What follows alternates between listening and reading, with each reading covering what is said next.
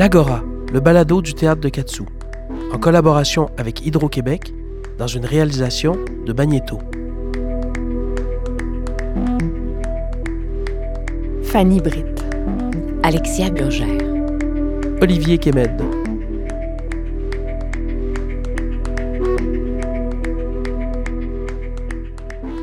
Plus je vieillis et plus je trouve qu'on ne peut vivre qu'avec les êtres qui vous libèrent et qui vous aiment d'une affection aussi légère à porter que forte à éprouver. C'est ainsi que je suis votre ami. J'aime votre bonheur, votre liberté, votre aventure en un mot, et je voudrais être pour vous le compagnon dont on est sûr, toujours. Albert Camus, lettre à René Char, 17 septembre 1957.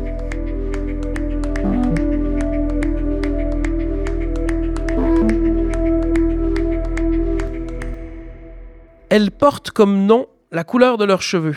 L'une se nomme brune, l'autre rousse. Elles parlent peu, au fond, de qui elles sont, de ce qu'elles font, mais toujours menaçant de le faire en le faisant un peu quand même. Ta présence, c'est comme l'eau, l'eau dans le corps, l'eau dehors, les deux. On se dit pas ces affaires-là, non? On s'est dit quelque chose avec les yeux, oui? Tu préfères garder le secret? Révélant ainsi dans ce voilement, dévoilement, ce que beaucoup ont déjà ressenti, que certaines choses résistent à la capture par la forme, que sont les mots et les images, et que c'est très bien ainsi.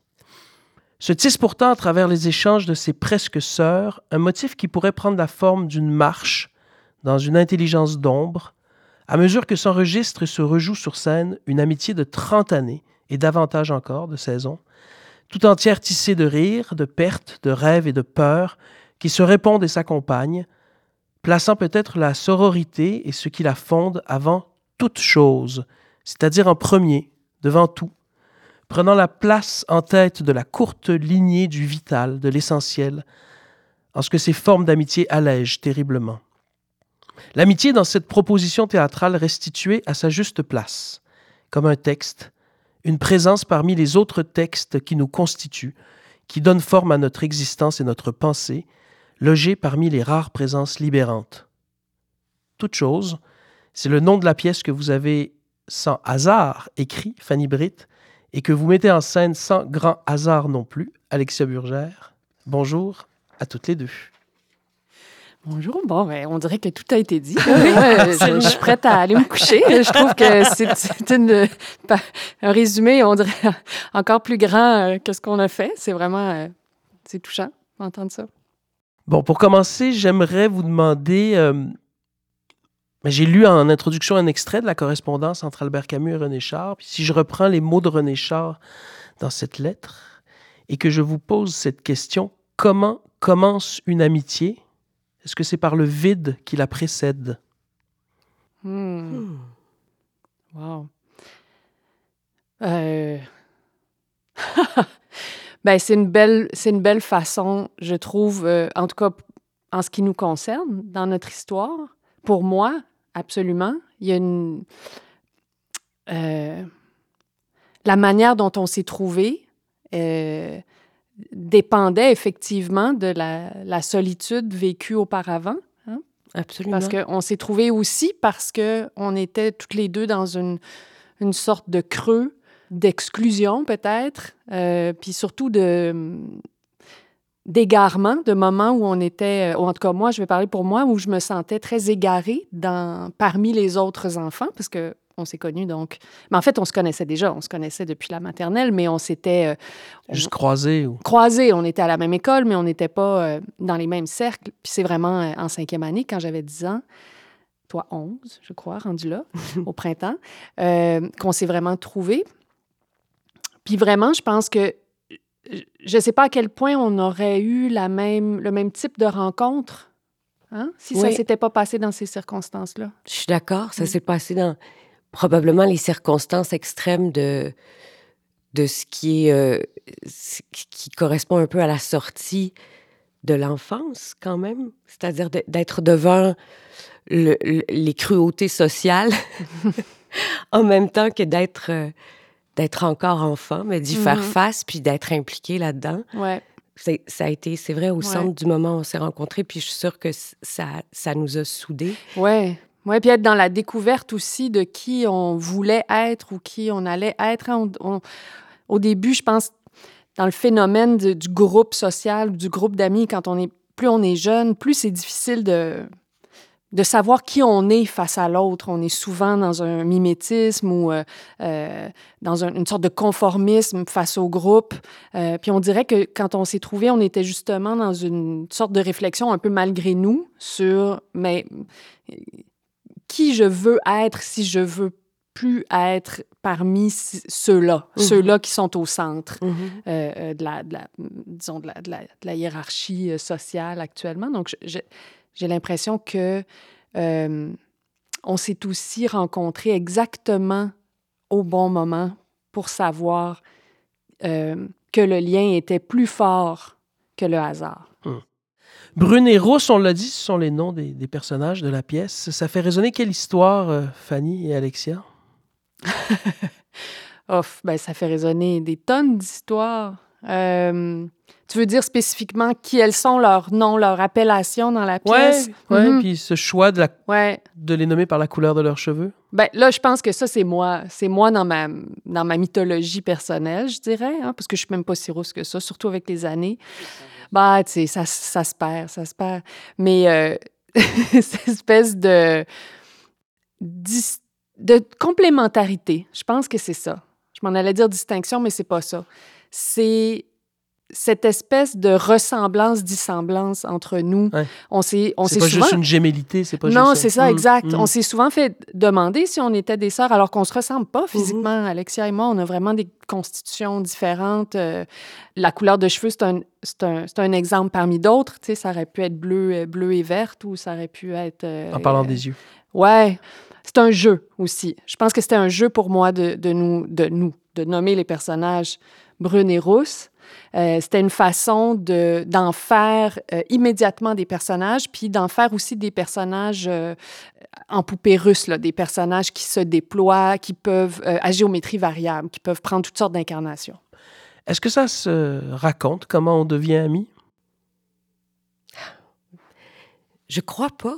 Je crois que tout à l'heure, tu disais qu'il y a quelque chose là-dedans qui, qui échappe au langage, mais ce qui me fascine, c'est que Fanny, avec ce texte-là, euh, sans parler de pourquoi et du comment, comment on est devenus amis, moi j'entends partout dans tes mots, puis en dessous des mots, beaucoup, comme tu le disais aussi, Olivier, tout à l'heure, euh, euh, l'essence de ce que c'est que la présence essentielle mm-hmm. De l'autre, de l'ami, mais c'est en creux, hein? C'est en creux en même temps. C'est pas.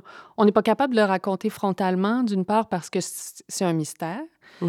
euh, et aussi parce que toutes les deux, on a, on a une petite allergie au, euh, une forme de pudeur. Oui, on a de, pudeur, de, pudeur, de la mm. pudeur, mais aussi une, allergie comme des fois à l'étalement sentimental, euh, comme s'il y avait une sorte de vantardise aussi dans le fait d'exposer son, euh, son histoire en disant regardez comme comme nous avons une belle amitié, comme nous sommes bien liés. Il y a comme il y a quelque chose comme on s'aime, regardez comme on s'aime, il y a quelque chose d'indécent. C'est intéressant cette notion de pudeur parce qu'on a toujours en tête l'impudeur que demande le théâtre, mais il y a beaucoup ça, non, dans les textes de Fanny? Ah La pudeur mise en scène. C'est assez rare au théâtre, non? Moi, je trouve ça formidable parce que je trouve qu'on n'est que pudeur, même quand on n'a pas l'air de, l'être, même quand on la déguise en, en non-pudeur. Mm-hmm. L'essence, de, je trouve, de l'humain, puis de, ses contradictions. Puis il y a toujours quelque chose qui réside dans ce qu'on montre pas, dans ce qui est pas dit, dans ce qui est en dessous. Puis, puis je trouve que c'est formidable dans les personnages de Fanny, à chaque fois, les, détours que les personnages vont prendre. Ce qui me fascine, c'est la clarté de ce qui est dit en dessous. Même quand les mots sont, sont, sont, sont pour cacher. Oui, font écran euh, volontairement. Hmm. Oui. ça te laisse aussi tout un jeu de mise en scène, évidemment. Oui, puis ça, ça laisse tout un jeu de mise en scène, puis tout un... C'est fascinant, je pense, pour les actrices, je le vois toujours, de, de creuser ce texte-là. C'est un texte qui est, qui est euh, sans fin de possible, comme, comme les bons textes. oui, mais pour moi, ce qui est plus impressionnant encore, c'est d'arriver à prendre ce texte-là qui est assez elliptique, qui en cache quand même beaucoup, puis en même temps qui plonge parfois dans certaines émotions. Ce qui est plus impressionnant encore pour moi, c'est la, manière dont Alexia a réussi à le à l'exposer tout en maintenant un mystère, tout en le clarifiant, tout en apportant toutes sortes de couches de sens supplémentaires, tout en maintenant l'humour, tout en... C'est difficile faire ça parce que c'est des mots qui peuvent être très, très sentimentaux. Hein? C'est deux centimètres plus loin, puis on est dans le pathos, puis le miel, puis c'est dégueulasse. Puis c'est pas ce qu'on veut, c'est vrai. Puis deux centimètres de l'autre côté, puis on est dans l'hermétisme, puis c'est cérébral, puis on comprend rien. Puis euh, c'est fragile, cette ligne-là. Puis c'est vraiment pas facile à atteindre. Puis c'est ce qui m'impressionne à chaque euh, répétition avec Alexia, c'est la, la, la, la clarté de sa vision par rapport à ça.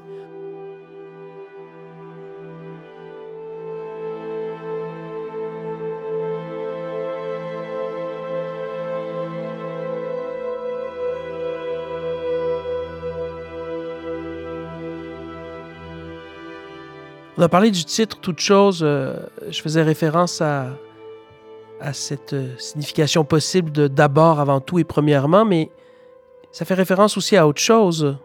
ben, c'est dans les lectures euh, que j'ai faites au cours de la recherche de la pièce euh, euh, sur l'amitié en général. Puis à un moment donné, je me suis, je me suis mis à lire les essais de, de Montaigne. Puis il y a certains, il y a certains passages où il s'attarde à l'amitié, où il réfléchit à la fonction, à la nature de l'amitié. Puis c'est lui qui rapporte donc cette, cette, anecdote d'un soldat romain de la, de, la Rome antique. Là, hein? je me trompe pas? 160 avant euh, Jésus-Christ. Voilà. À Rome. Qui se fait justement demander euh, en vieux français ce qu'il serait prêt à faire pour son ami. Euh, et il répond simplement toute chose. Et, et, on lui demande ensuite Et quoi, ici, te demande de mettre feu au temple, tu vas faire quoi? Ben, il me le demanderait jamais. Puis hmm. pour moi, dans ces quatre phrases-là, il y a, il y a toute l'essence d'un lien d'une vraie amitié. En fait, la, la, la, citation de, de, de, Camus au début est très, très éloquente aussi là-dessus. La, légèreté et la force en même temps, l'ancrage et la légèreté, c'est rare ce lien-là. Euh, c'est ça que ça décrivait. Donc, on trouvait que c'était beau. Vous avez évoqué tout à l'heure euh, l'enfance, euh, le début de l'adolescence, dont il est quand même pas mal question dans le texte. Qu'a de particulier l'amitié à cet âge? Hmm. Je pense que qu'il y a une perte d'équilibre. Ben, je veux parler mhm, pour moi parce qu'on ne peut pas généraliser, mais une, une, perte d'équilibre euh, immense dans le fait de d'entrevoir avec lucidité ce que peut être le monde adulte, tout en restant euh, euh, peuplé d'un imaginaire, puis mhm. d'une forme de candeur qui appartient à, à l'enfance, et que ce choc-là le fait de trouver une âme sœur ou une, un vrai lien euh, en faisant face à, ces chocs de l'existence-là, euh, c'est quelque chose qui nous suit toute notre vie après. Hmm. C'est de l'ordre d'un lien, euh, je dirais même plus fort que familial, parce que c'est d'avoir choisi, de s'être choisi, en fait, mais comme une famille, quand ça a la mm. chance de perdurer. Puis je pense qu'il y a aussi dans la pudeur dont, dont tu parlais tantôt, euh, je pense qu'on connaît notre chance, puis mm-hmm. on sait qu'elle est rare. C'est rare, cette chance-là de, s'être trouvé sur le chemin, puis d'avoir pu se garder, si jeune.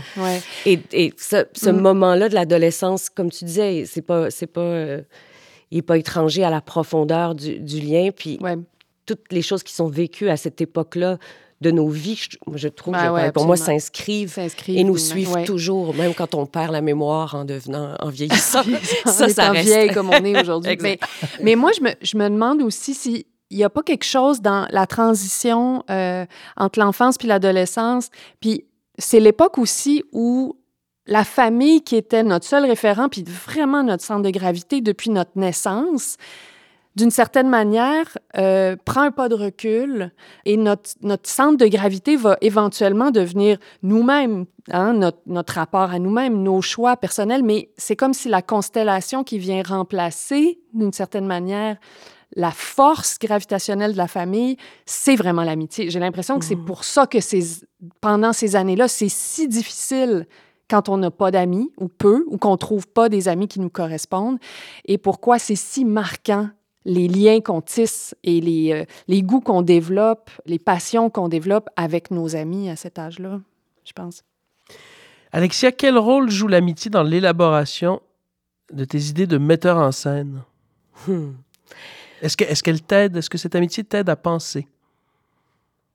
Ben, cette amitié, en tout cas, me porte tout du long dans le travail à chaque seconde, je dirais, parce que de la même manière que Fanny, tu as écrit Rousse et, et, et Brune, euh, je vois Brune, je me, je- il y a des choses que je reconnais très clairement, mais je reconnais aussi, et j'ai beaucoup d'amour sur ton regard d'au- d'autrice sur certains aspects, euh, par exemple, de, de, tu sais, de- de nos personnalités respectives. Mhm.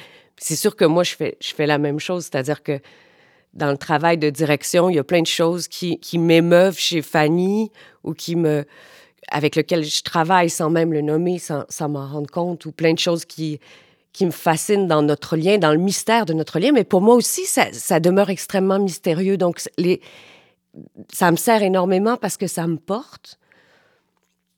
Euh, donc, c'est comme si la matière est- est- était mienne. J'ai pas besoin de me l'approprier. J'ai l'impression qu'elle est Mhm, déjà euh, mhm. tellement pleine de, de, de sens pour moi et d'écho et de profondeur. Et de... Mais euh, elle est quand même entièrement à déchiffrer. Cela dit, c'est ça qui est beau. Mais, euh, mais c'est sûr que à travers ça, il y a ma vision de ce que je perçois de Fanny, que moi, je, je- malgré moi, même des fois, je dois mettre dans, dans, cette, dans cette mise en scène-là. Dites-moi, est-ce que l'amitié telle que vous la vivez, euh, est-ce qu'elle exclut forcément certaines formes de rivalité ou de jalousie? Ben, nous, on n'a pas de rivalité, hein? Non, Non. Vraiment, on n'a jamais eu ça. on n'a jamais eu ça. Puis je sais pas pourquoi, c'est pas quelque chose. C'est moi, j'ai quand j'étais plus jeune, j'étais très insécure. Maintenant, je suis un, je suis un Bouddha de confiance. Ah, pardon. On sent une pointe d'ironie. Mais je me souviens qu'adolescente, par exemple, je me comparais énormément à mes amis, leur beauté, leur euh, capacité à attirer les garçons. euh, Qui est etc. extrêmement romantisé, cela dit. Oui, mais hein. bon, c'était quand même un peu vrai. Euh, mais j'avais moins ça avec Alexia. J'avais une grande conscience de son, de s- son unicité, de son pouvoir d'attraction qui était très grand, je vais vous le dire, sur quand même son lot de garçons qui venaient sonner tard à la porte devant chez elle avec des cadeaux. Tout sera dit. Mais je sais pas pourquoi, dans son cas, ça me Ça- ça, me rendait pas malheureuse, alors que ça m'a tellement rendue malheureuse Ouais. de me comparer à mes amis. Mais avec Alexia, c'est comme tout est différent. Je sais, je sais pas comment l'expliquer. On a, on a parlé de ça l'autre jour, à, à quel point on est, on est incapable de de juger l'autre ou de la ou de ou, ou- ou de ou de jalouser l'autre. Euh, C'est c'est assez fascinant, en effet. C'est fascinant et c'est pas propre à toutes les amitiés. Non, non. Non. Non, la- la- euh, on n'est pas, on n'est pas dénué. Ben moi, je suis pas dénuée. Par contre, de- on l'aborde ça aussi dans la pièce, la question de la jalousie. Euh, C'est-à-dire, on n'a pas la même Les deux personnages n'ont pas la même perception de la, jalousie en amitié. Hein? Euh, c'est, Rousse qui, euh, dénote ça, que, pour Brune, quand elle parle de jalousie, elle veut dire je protège jalousement notre temps ensemble. Euh, alors que Rousse a dit, pour moi, la jalousie, ça veut dire je suis jalouse de tes autres amis. Je suis jalouse quand tu es avec les autres. Mais ces émotions-là peuvent remonter à l'occasion. La peur me tenaille encore que cette amitié-là cesse, en fait. C'est ce que ça veut C'est dire. ce que ça veut dire. C'est ce que ça veut dire, cette jalousie-là. Ça, ça veut dire, j'ai peur que ça finisse. Et c'est la... c'est- Et on l'a découvert en cours de route, hein? Parce que Oui. je ne le savais même pas dans l'écriture, mais on a découvert en cours de route que c'était la grande question du personnage de Rousse Oui. dans la pièce. Vais-je te perdre? À un moment donné, je faisais, je pense, mon ami, qu'il va falloir que tu me tues dans ta Oui, c'est vrai. Et là, ça devenait Ah oui. Ah oui. extrêmement drôle sur le plan psychanalytique. parce que Wow. je disais, Je crois qu'il faudrait que le personnage de Brune, tu, tu te rendes au bout de cette idée-là, mais après, ça me faisait rire parce que je faisais, est-ce que c'est parce que tu veux pas te rendre au bout, te connaissant, parce que tu veux pas que ça arrive pour vrai dans la vie, tenter le diable, Absolument. ou est-ce que c'est... C'était très drôle, c'est c'est magnifique en même temps. C'est précieux et, et un peu fou. Ouais.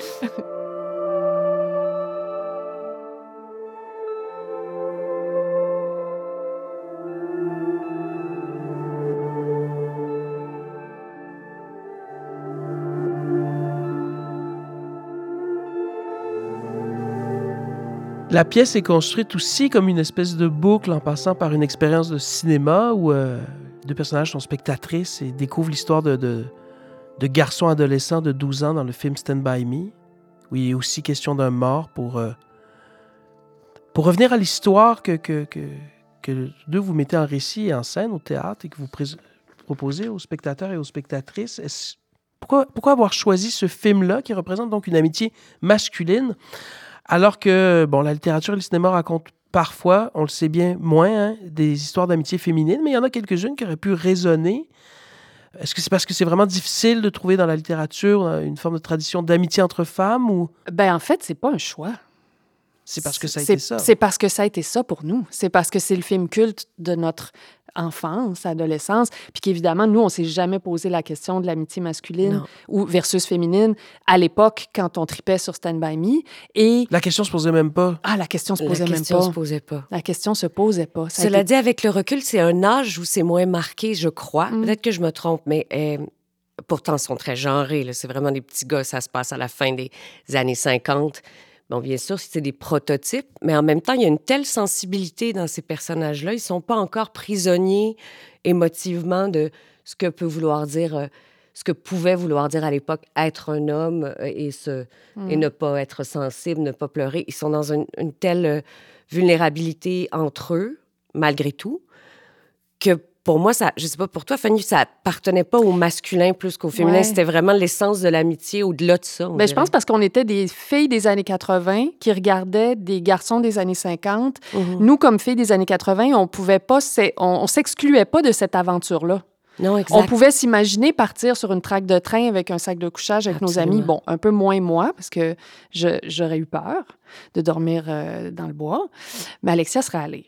Mais, euh, mais les filles, des filles des années 50, on n'aurait pas euh, eu la même facilité à les imaginer faire ça. Mais je pense que parce que, et même que le film lui-même était un film des années 80, T'as raison. euh, la, la vision du genre à ce moment-là était peut-être assez brouillée pour que euh, on s'en rende tout Que vous- simplement que vous- pas compte. puissiez vous, vous y. Ouais. Qu'est-ce que ça nous apprendrait, une sororité plus présente dans l'espace public?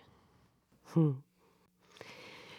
Ben, la question c'est intéressant de la- l'amener sur l'espace public, c'est-à-dire que je pense que toute, toute relation euh, aussi forte que ça ne peut que contribuer à ce qu'on soit mieux collectivement.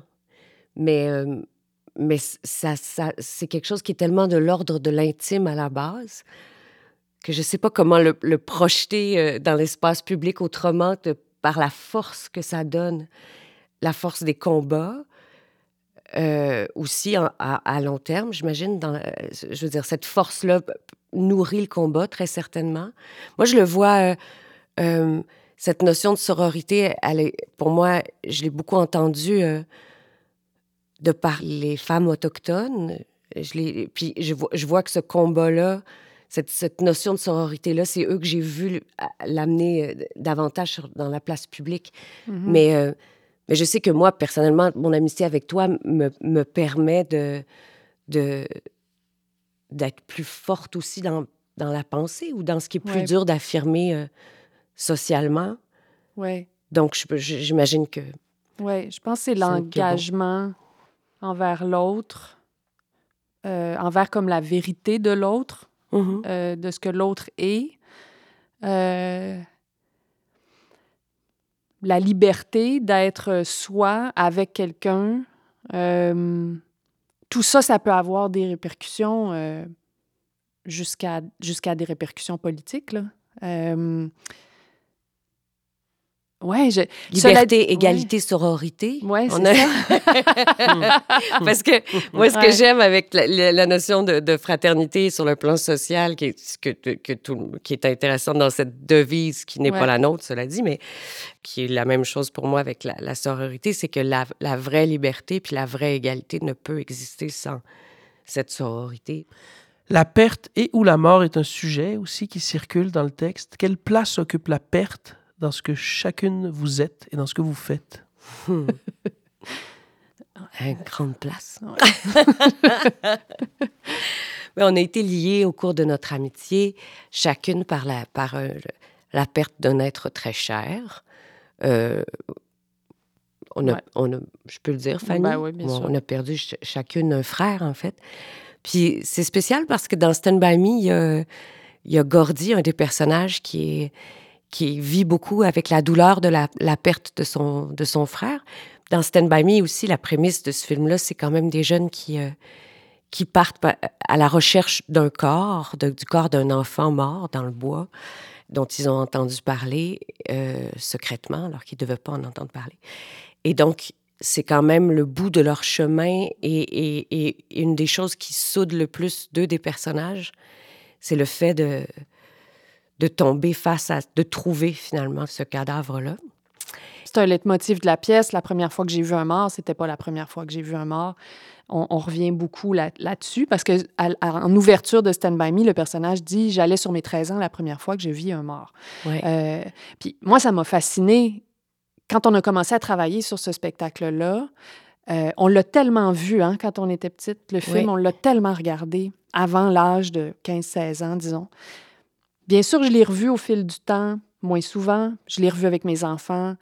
Mais quand j'ai commencé à travailler sur le texte, ça m'a bouleversée, en fait, de voir que ce film-là, qui qui pour moi parlait depuis toujours d'amitié euh, et de l'Amérique aussi, euh, était en fait vraiment un film sur la mort.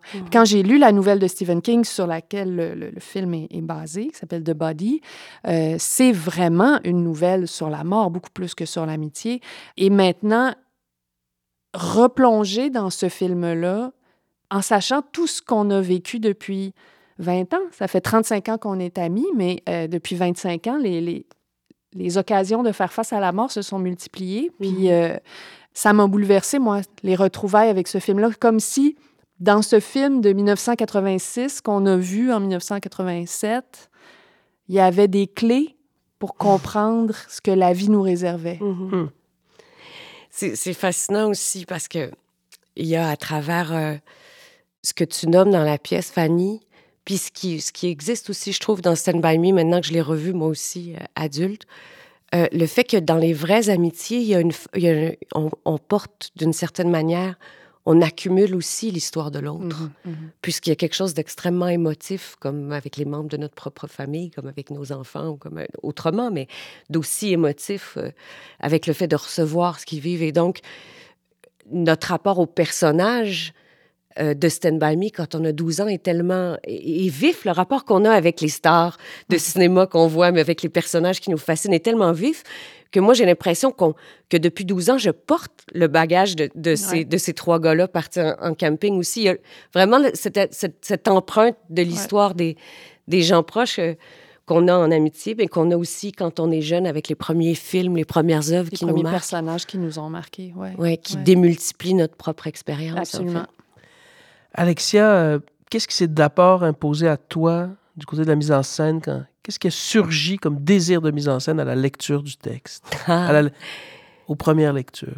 Euh, mais c'est- souvent des images qui apparaissent. euh, moi, j'aime beaucoup, beaucoup travailler avec la matière, même en salle de répétition.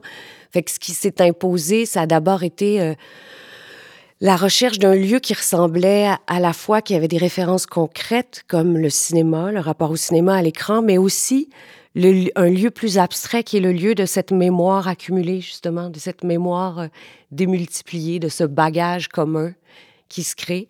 Donc, c'est ça qu'on a cherché beaucoup avec Odile. On a cherché aussi à, à ce que les éléments de Stand By Me se superposent le plus possible aux éléments de leurs histoires. Donc, c'est en ça qu'on a travaillé à, la vidéo. C'est en ça qu'on a travaillé au son aussi, avec, euh, en faisant écho à, à Stand By Me euh, au film, avec beaucoup d'éléments de part et d'autre.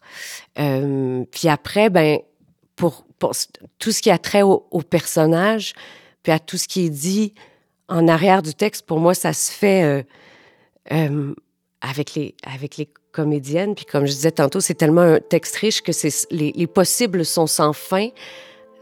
Et donc, de voir, euh, de voir les comédiennes amorcer quelque chose, c'est ça, c'est ça qui permet d'aller quelque part ensuite, de faire émerger un personnage. C'est de partir vraiment d'elle.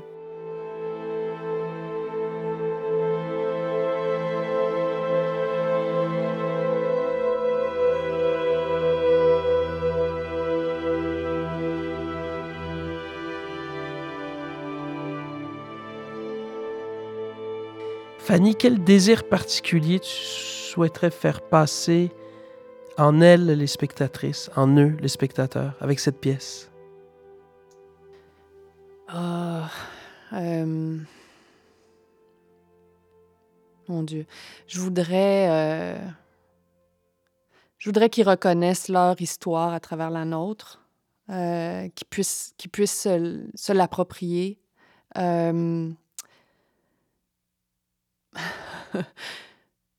Ce sentiment-là, de savoir, on en parlait récemment, hein, on parlait de ça, à quoi servent nos épreuves? Est-ce que nos épreuves servent à quelque chose?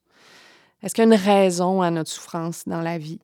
Puis euh, Alexia puis moi, on a tendance à être assez terre à terre par rapport à ces choses-là, tu sais, que les choses n'ont pas de sens. Il n'y en a pas de raison. Est-ce qu'on on le mérite pas? Ça arrive, c'est tout. Euh, on est un peu endurci à ce niveau-là. Mais On est dégueulasse. on est dégueulasse. On dit de une scène de la On est des monstres. Et qu'il faut euh, l'accepter, cette absurdité-là de Mm. la vie. Mais, et ça, ça vient vraiment d'Alexia, hein, parce que après la toute première lecture, quand le texte était très partiel, c'est Alexia qui a dit Tu sais, moi, parce que ça t'était déjà arrivé de perdre ton frère, quand j'ai perdu le mien, c'est comme si j'avais déjà une sorte de manuel de survie pour naviguer dans ce deuil-là. Ça m'avait vraiment bouleversée, puis ça m'a ça, ça a comme fait exploser quelque chose pour l'écriture de la pièce, hein. Puis parce que Mm. ça devient un c'est devenu un motif très important dans la pièce cette idée-là de la superposition. Puis l'autre jour on en parlait, puis on se disait ben voilà, voilà à quoi servent nos épreuves. Mhm. Nos épreuves servent à partager avec l'autre. Nos épreuves servent à épauler les autres Mhm. dans les leurs. C'est à ça que ça sert. Et c'est tout. Et c'est suffisant. Alors peut-être, ça serait ça mon, mon désir, ça serait que cette idée-là puisse habiter les gens quand ils voient la pièce. Que dire à des spectateurs, des spectatrices qui, peut-être nombreux, verront la pièce en disant Mais moi, j'ai, j'ai pas connu ça. Ah! J'ai pas eu ça, moi.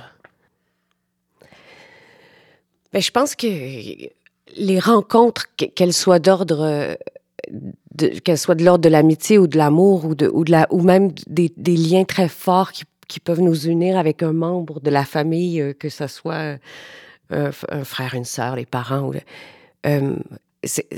c'est de ça, c'est de ça ultimement que cette pièce parle. Elle parle de l'amitié, au-delà de vos propres trajectoires. Mhm, elle, pa- mhm. elle parle du lien, Du lien. comme tu dis, du lien à, du lien qui, qui, qui donne un sens, qui, Ouais. qui quelque part, Qui est le sens. qui est le sens de l'existence. Donc, ce lien-là, même si on l'a pas vécu avec euh, une amie ou un ami de longue date, on, on le, on le trouve en général au cours de sa vie.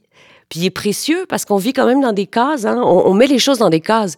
Aimer quelqu'un, tu parlais des relations euh, d'amitié homme-femme, c'est quand même pas quelque chose qui... qui tu sais, on, on, a besoin de nommer les choses. Puis c'est, Mhm. normal, là. On vit dans un monde où il faut mettre de l'ordre dans les catégories de la vie, mais ces rencontres-là, c'est, d'une beauté euh, immense, puis c'est le sens de l'existence. Puis quand, elles, on, on les, quand elles, elles se manifestent, je pense que c'est correct de, d'y aller. Je sais pas comment dire ça autrement. C'est pas votre première collaboration ensemble. Vous avez euh, plusieurs fois travaillé à deux. Vous avez écrit une pièce à deux, l'Isis, mais c'est quand même euh, un point, on va dire, assez culminant de votre, de votre complicité euh, artistique. Que- Est-ce que. Quel, quel impact ça a dans votre amitié? Est-ce que ça a un impact ou, ou, ou- ou même pas? Vous voyez- voyez ce que je veux dire? Ouais, au ouais, sens ouais. où. Pense pas que ça change notre relation ou que ça a un impact sur notre. On, on dirait que c'est comme d'habitude, Oui, hein? c'est Sauf qu'on se voit plus. Oui. Parce que d'habitude. sans le banaliser, Ouais. finalement. Non, c'est puis c'est absolument pas banal. C'est énorme, là, moi, ce que je vis par rapport à ça, ce spectacle-là. Tu sais, c'est c'est euh, c'est un moment euh, c'est un moment super important pour moi. Pour moi aussi. Ah. Mais c'est vrai que dans le quotidien, Oui. ça change pas grand-chose. On se parle quand même. On se parle. Mais la grande différence qui est merveilleuse, c'est que on est ensemble en salle, puis que, puis que c'est mon équipe aussi, parce que souvent je me sens impliquée dans ces équipes, même quand je j'appartiens pas à ces équipes. J'entends parler de, de, tout ce qui se passe en coulisses, puis je suis super intéressée, je me sens très investie, mais ça reste quand même son projet. Puis Bien sûr, puis comme auteur, comme autrice sur certains projets, on n'a pas toujours cette implication. Euh, non, exact. Hein, c'est pas toujours le même niveau de rencontre pour toutes sortes de raisons.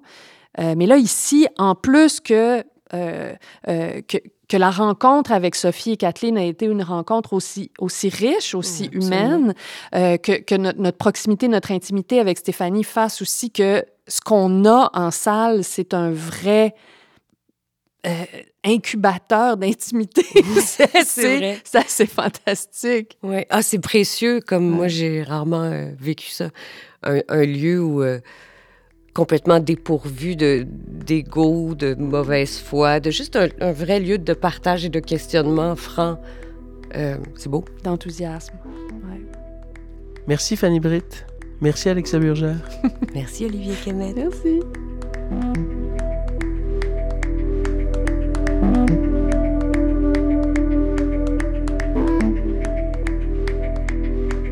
Toute chose est présentée au théâtre de Katsu du 19 avril au 14 mai et portée par les interprètes Sophie Cadieux et Kathleen Fortin.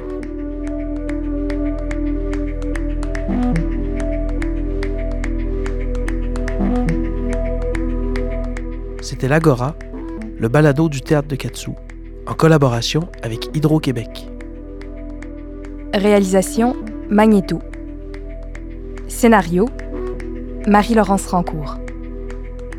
Prise de son et conception sonore, Anton.